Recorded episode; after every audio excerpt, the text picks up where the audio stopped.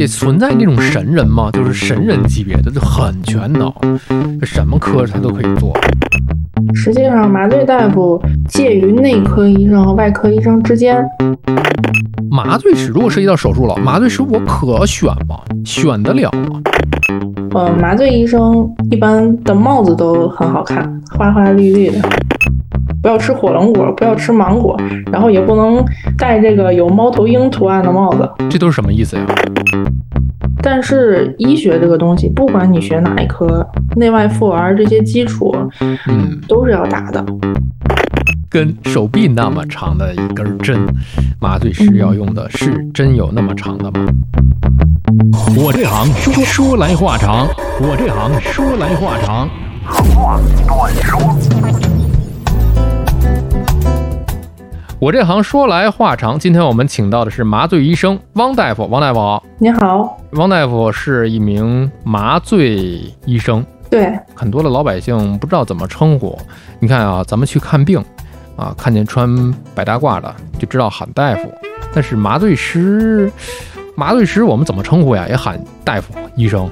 对，实际上麻醉师为什么会有这么一个称呼呢？是因为麻醉这个行业在我们国家起步比较晚，刚开始呢是由一些技师行业或者护士转行来做麻醉，所以刚开始它是一个医技行业，就它不是，呃，说白了就不是正经的大夫。但是现在随着麻醉行业的发展呢，它已经变对，已经变得越来越正经了。所以现在，嗯，大部分麻醉医生呢，还是希望你称呼他为麻醉医生或者麻醉医师。麻醉师呢，可能在有些人的想法里会有略带一点的不尊重，但是对于我个人来讲无所谓，我还觉得这个称呼很神秘。哦，这个麻醉师有一点不尊重，这个是怎么讲？因为麻醉师嘛，他就是一个技师，技师和医生还是有区别的。比如说，给给病患者拍片子，有影像科的医生，还有影像科的技师，技师只负责操作机器，真正阅片有技术含量的是医生干的，所以麻醉师就显得有那么一点不尊重。哦，这样的一个区分，所以不能单独讲麻醉师，要讲麻醉医生。对，麻醉医生或者麻醉医师，或者叫麻醉老师都可以。哦，原来是这样的一个称呼，确实是。之前就普通的这个正在听咱们这个播客的人，肯定也有很多的人不知道，不能说瞎喊是吧？瞎喊他不给你看病，或者不给你好好看了是吧？那不至于吧？啊，今天对话的就是麻醉医生汪大夫。这个麻醉是分很多种，比方说有这种物理麻醉啊，就是比较常见的物理麻醉，就是用榔头是吧？棍麻啊，棍麻哦，这是棍。在医学上面，我们在临床使用吗？这个在中世纪之前确实有使用。哦，中世纪之前啊，就是在乙醚发明之前确实有使用，比如说什么放血疗法呀。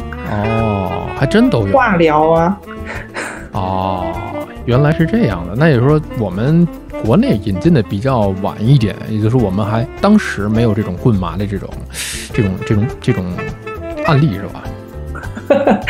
这个是玩笑啊，因为我们国内那个现代医学起步就要比国外要晚很多，晚一点啊。所以相应的这个外科和麻醉是相辅相成的，嗯，麻醉不发展，外科也发展不起来，对不对？哦，那问一个题外话呀，嗯，那你说这个心灵鸡汤算是一种麻醉吗？也算是吧，这叫对思想的麻醉吗？啊。明白了，那所以说，咱们在这个整个的医疗体系当中，那麻醉医生是一个什么样的一个角色呢？你比方说啊，内科大夫主要是大家习以为常的，就是开药，大家普通老百姓认为就是给你开药啊，内服药，这样可能是内科大夫更多一点。做手术那可能是外科大夫更多一点啊，这是粗显的一个一个分类啊。当然我不专业啊。那麻醉呢？麻醉大家认为。打个麻药，这就是麻醉。麻醉麻醉医生应该干的活吗？他是一个什么样的角色，在整个的医疗行业当中？实际上，麻醉大夫介于内科医生和外科医生之间。有一种说法是，麻醉医生是外科医生中的内科医生。哦，就是他的日常工作场景是跟外科医生在一起的，天天泡在手术室里面，大部分时间是。对，但是他在整个工作当中担任这么一个内科医生的角色，因为他要对患者的这个循环呼吸系统以及体内各大系统都有比外科医生更加的了解，生命体征。对，从而保证这个手术过程当中能让你麻得过去，还能醒过来。哦，哎，你这个说法就特别像是我刚开始录的那个民航的机长一样，他说我既能让大家飞得上去，要平稳的落得下来。就是轻拿轻也有人比喻麻醉相当于开飞机，我们麻醉的诱导过程相当于起飞，麻醉的苏醒过程就相当于降落。那就是说这两端还是挺危险的。对，没错。啊，那真的是啊，是这样的一个角色。那从老百姓的角度上来讲，从呃病患的角度上来讲，甚至是从普通的旁观者上来讲，他不知道，就是你刚才说的那个说法，外科中的内科，内科中的外科。那我们怎么样去从外观上来啊，外观来评判你是麻醉医生还是内科大夫还是外科大夫？就是手术服，那平时这这有什么区分吗？一般这个。老百姓是见不到麻醉医生的，因为大部分时间我们是在手术室里面，对不对？嗯，等你进来之后呢，由于紧张，可能也观察不到。但是有一个特点，呃，麻醉医生一般的帽子都很好看，花花绿绿的。为什么呢？他可能是生活工作当中的一点小情调吧，因为大家穿的刷手服都是统一的，也不好看。这个刷手服指指的就是手术服吗？对，刷手服是指手术服里面里面穿的在刷手的那个过程当中穿的。对对对，短袖长裤。这这个刷手服呢，是那个手术的大夫，呃，还有护士，手术室里面的护士，还有麻醉医生都是一样的。呃，因为之前我看的这些医疗剧，有的是不一样的啊，不知道是不是分国家和地区，有的麻醉师的这个刷手服是紫色的。国内也有一些医院是分开的。它是为了辨别大家这个工种跟工种之间的一个区分，是吧？对，是的。啊，那帽子，其实你刚才说那个帽子，我也注意到过，就在一些呃国内拍的一些医疗题材的纪录片里面，好像很多的外科医生都不喜欢戴那个纯色的帽子，都会选择自己喜欢的那种，不管你是麻醉医生还是外科医生，买一个喜羊羊的一个 一个帽子，花里胡哨的那种。那手术室里面，一个是帽子，还一个是洞洞鞋。哦，对，洞洞鞋，这两个都是一个彰显个性的地方。啊，这个可以在这上面做文章。对，还有一些手术大夫或者麻醉医生呢，可能稍微有一点玄学吧。比如说值夜班的时候，就一定不要吃苹果，不要带什么，呃，不是不要吃苹，不要吃火龙果，不要吃芒果，然后也不能戴这个有猫头鹰图案的帽子。这都是什么意思呀？吃火龙果就是证明你这个班要火呀，吃芒果就证明这个夜班一定会忙。哦，然后戴猫头鹰的帽子呢，证明得瞪一晚眼。芒果还有这么一说，那我觉得是个人可能上班可能都不要吃芒果，太忙，谁愿意在工作时间忙啊？啊，都越越摸鱼越好。奶茶也不能点芒果味的。哦，不过来讲，这个作为医生和大夫来讲，呃，希望自己不忙，这未必是摸鱼。我觉得这反倒是一个好事。谁希望这么多的老百姓生病呢？是吧？这是这是一个良好，尤其是大晚上的急诊。良好的住院，住院大家不要住院，这也是个谐音梗。明儿现在我观察很多的医院，它会有这种叫什么？这这这这个叫叫麻醉评估是吧？对，没错。大部分时间可能是在手术间里面，但是其实麻醉医生呢还要承担非常多的这个临床工作。比如说你刚才说的这个术术前的评估，评估它。呃，这个评估的场景呢，有可能是在麻醉门诊。麻醉门诊，对，现在麻醉医生很多的三甲医院也会设立麻醉门诊。但是有门诊的话，也也得有小屋，也得有小桌。对，没错。也得叫号啊，下一位进来啊，你要麻哪儿啊？我要我要麻哪儿？我要麻麻全麻啊，全麻啊，全麻。嗯，你这麻哪儿？你要局部麻，我那半麻。对，其实说直白的是这样的，然后我得评估评估您适不适合全麻呀。比如说，您想要打分娩镇痛，您这个腰椎啊、脊柱啊有没有问题啊？凝血功能有没有问题？你能不能打分娩镇痛？我得提前给你做评估。每个人针对性的不同情况的一个评估。对，没错。那一般的做手术的话，那一台手术需要多少个麻醉医生啊？呃，一般是这样的，嗯，我们麻醉医生在平时的工作当中分为一二三线，一二三线，对，有三道防线。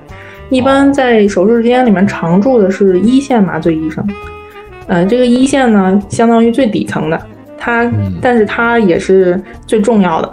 因为他会时刻不离的陪着你在整个手术过程当中，哦，包括术前要给你准备你需要用到的药物啊，需要需要用到的麻醉的用品啊、机器啊，都要准备好。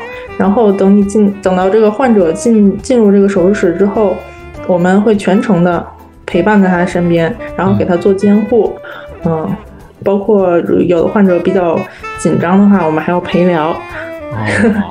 安抚一下患者，然后这个二线麻醉医生呢，呃，可能不会实时出现在手术室里面，因为他同时要盯两到三个手术间，哇，相当于一个工长，啊，一个工长，对，大的医院啊，呃，会有几十个手术间，那么一个二线大夫呢，就是要盯两两三四个手术间的都有，他只是在麻醉的。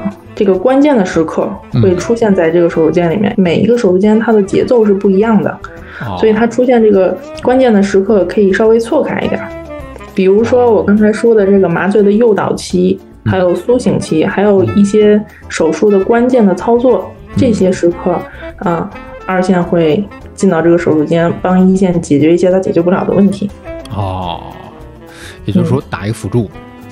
对，没错。然后我们最后一道防线就是三线，三线那肯定都是非常高年资的副主任以上的麻醉医生。嗯，当这个二线也搞不定的时候，或者需要抢救的时候，就会呼叫三线到场。最基层的，如果说是可以比较简单的，能够自己去完成的一些，就就是一线，它基本上就是从头到尾要自己盯着了。对，没错，一线是。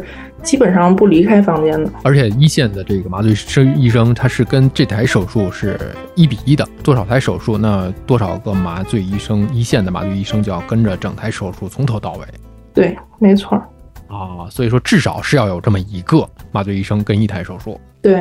啊，那是在不带不带实习生的情况之下。呃，对，因为可能呃，像人员比较充足的情况下，可能不光会有一线，还会有半线。半线可能就是在读的研究生啊，或者现在比较大大规模实行的这种规培医生哦，嗯，哎，这跟医院的实际情况就有关系了。那有一种说法，有一种医生叫做住院医生。嗯，这住院医生，我我知道的就是像内科、外科，他会有住院医生吧？呃，就是在转成这种临床医生之前吗？住院医生是相对于主治医生、副主任医生这个而言的，这这是划分的等级。哦住院医生其实是一种俗称，它的正经名字叫做医师。哦，就叫医师，因为他要管住院的病人。对，可以这么笼统的来说，但是其实他就是所有科室的一线。所有科室的一线，他也要出门诊。呃，如果有需要的话，是可以出的。哦，因为他有出门诊的资质和资格，也就是说，大部分的时间可能是在住院病房里去照顾那些住院的病人。对他一线主要在比如说内科、外科的病房里面担任的工作就是管床，进来之后问你的病史啊，给你写病历啊，开检查呀，这些都是一线的工作。明白了，也就是说，可能需要去医院了。你挂号的时候给你看的是一个主任，但有可能你住了院之后照顾你的是一个呃医师，都有可能。对，因为它其实病房和我们麻醉的这个管理也有点相似。比如说，一个一线管五张床，嗯，然后呢，呃，这二十张床有一个二线和一个三线。哦，跟你们这个逻辑也是这样分层。对，就比如说他这一个三线的主任带的这个团队里面有两个二线和五个一线，嗯，然后他们负责管这二三十张床。哦，一个树形结构式的管理嘛。对，那麻醉麻醉医生也有这种住院医生吗？有，就是你刚才说的这个整个都是相通的。对，它只不过是一个等级的制度。那你要成为这个麻醉医生，呃，是需要怎样的一种修炼方式呢？是从其他的呃途径转过来，还是说这个麻醉医生我要从我上大学到研究生一路我就是定着这个方向来走到麻醉师呢？嗯，麻醉专业本科也是有的。我知道有很多同事是从本科就开始学习，定的是麻醉方向，他有专门一个班，就专门学麻醉的，就专门学麻醉，学就学麻醉。对，没错。但是医学这个东西，不管你学哪一科，内外妇儿这些基础，嗯，都是要打的。但是有更多一部分的麻醉医生，因为他专门麻醉的本科培养的数量是有限的，但麻醉医生的缺口又非常大的，更大一部分的麻醉医生是由别的科转过来的。呃，什么样的科会转到麻醉医生会多一点呢？什么样的科都有转麻醉的，比如说我本人就不是学麻醉出身的，本来考的是本硕连读嘛，嗯，本科阶段学的是大临床，就是不分科，什么都学。哦，然后在定硕士导师的时候选择了麻醉方向。哦如果我那个阶段定的是，比如说心外方向，我可能就是出来之后就干心外了。当然，也有人不是在我这个阶段转的，也有人可能学了心外，但是等毕业了之后找工作，最后又定到麻醉科了，都有。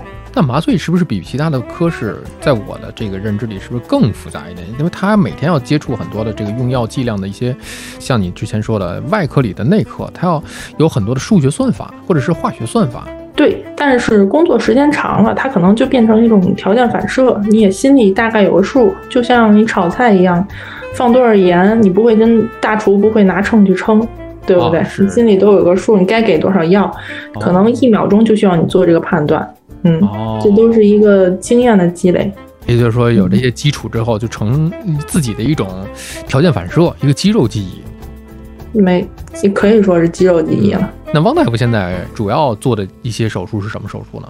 嗯、我们医院可能涉及到妇科肿瘤方面啊，或者呃产科的剖宫产或者产房的分娩镇痛这方面的手术比较多。其实啊、就是从我们的正常的角度上来讲，麻醉医生他是不分我指定给哪个科来做手术。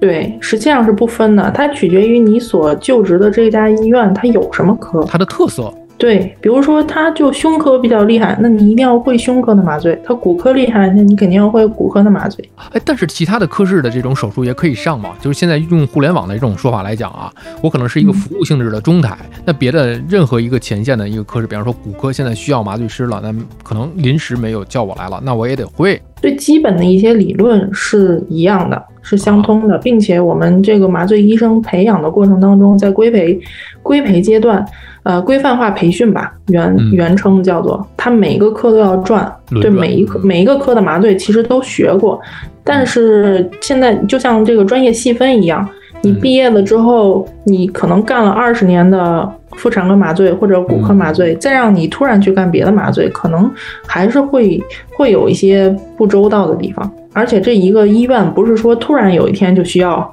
一个，比如说别的科的麻醉，它建立一个科室也不是一天两天的事儿。